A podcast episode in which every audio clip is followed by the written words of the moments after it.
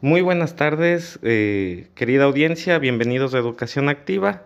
El día de hoy vamos a conversar con María Fernanda López, quien es psicóloga clínica por la Universidad Politécnica Salesiana y se desarrolla, se desenvuelve en la Unidad Distrital de Apoyo a la Inclusión en el Distrito 17 de 12 como docente pedagoga de apoyo a la inclusión. También es especialista en atención a estudiantes con discapacidad y dificultad de aprendizaje.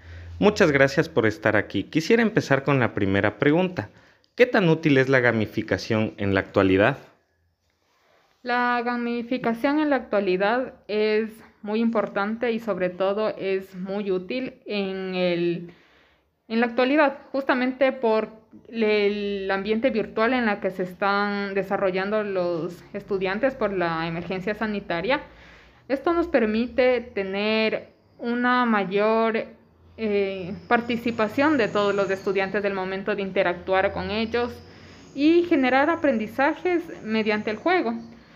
Y esto es una herramienta que nos va a, servir porque el no estar en la presencialidad, no estar tanto en contacto con ellos, este tipo de metodología nos permite estar más cercanos por el hecho de tener una participación activa del grupo.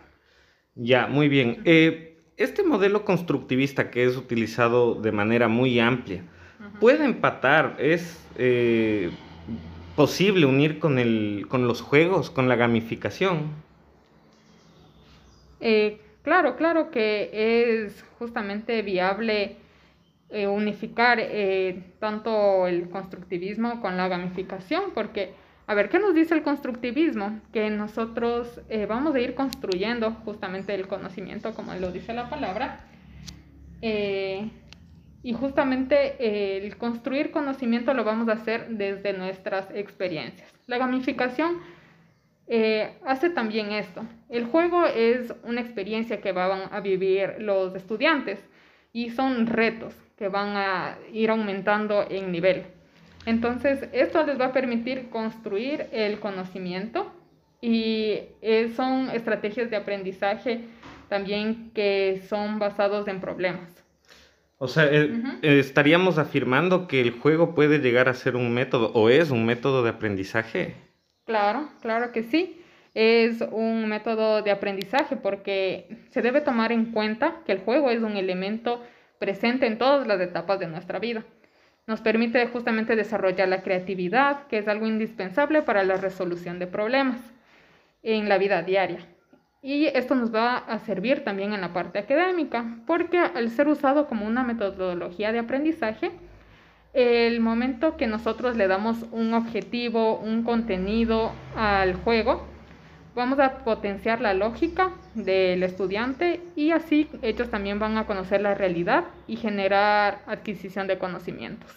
Sabemos que en los últimos años y debido a la pandemia eh, hubo un salto eh, en, la, en, el cambio de la dinámica del aula, ¿no es cierto? ¿Y qué ventajas podemos encontrar en la gamificación dentro del aula con las herramientas que podemos usar?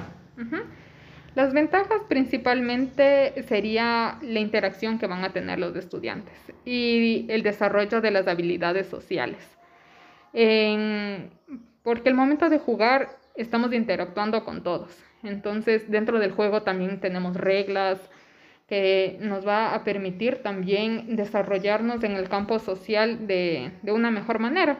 Igual el desarrollo de la creatividad es otra, otra ventaja eh, la mejora de la atención, de la concentración, memoria de trabajo, motiva, es una motivación al aprendizaje, eh, impulsa justamente a la resolución de problemas y nos permite, algo muy importante es eh, la retroalimentación que se puede generar dentro del grupo en ese momento. Ya, eh, si bien es cierto, entonces estaríamos afirmando ¿no? que la gamificación es una herramienta muy útil dentro del aula, pero nosotros como docentes debemos hacer cumplir ciertas destrezas, ciertos objetivos. ¿Qué elementos deben existir para que el juego pase a ser aprendizaje? Ya, dentro de esto nosotros debemos eh, tener muy en cuenta que el juego, para que pase a ser un aprendizaje, nosotros tenemos que dar eh, una directriz clara del juego. ¿Qué es lo que queremos lograr con el juego? ¿Qué contenido queremos eh, transmitir mediante esta, esta metodología? Entonces nosotros debemos tener primero claro las dinámicas también que se van a generar ahí. Eh, justamente también las recompensas, los sistemas de recompensa que se va a dar dentro del juego, igual las mecánicas que son componentes básicos del juego, justamente ahí están las reglas, eh, que son el motor de funcionamiento del juego, y también los recursos y herramientas que vamos a utilizar, es otro de los elementos. Ya, y desde su experiencia, eh, ¿qué conclusiones y recomendaciones podría darnos en general a los que nos ubicamos en el rol docente? Bueno, la recomendación eh, principal es que se, justo en este tiempo de virtualidad donde todo ha cambiado, nos ha permitido tener una visión más amplia del manejo de otras metodologías. Una de ellas es la gamificación, que nos ha permitido realmente un desarrollo completo en el aula con los estudiantes. La aplicación de este tipo de metodologías, eh, eh, desde mi punto de vista, lo podría recomendar completamente justamente eh, por eh, la, riqueza que nos da el juego, en especial para los niños, para los adolescentes, realmente para todos. Como lo dije anteriormente, el juego es algo que está durante toda nuestra vida, nos permite desarrollarnos tanto en la parte social, en la parte individual, que es el objetivo de la, de la educación, no solamente el desarrollo de problemas matemáticos, ni mucho menos, sino es muy importante que vayamos formando eh, personas que sepan desarrollarse en la sociedad y justamente eso lo podemos hacer mediante el juego. Agradecemos muchísimo a María Fernanda López y los esperamos para una próxima entrega de Educación Activa. Hasta una próxima ocasión.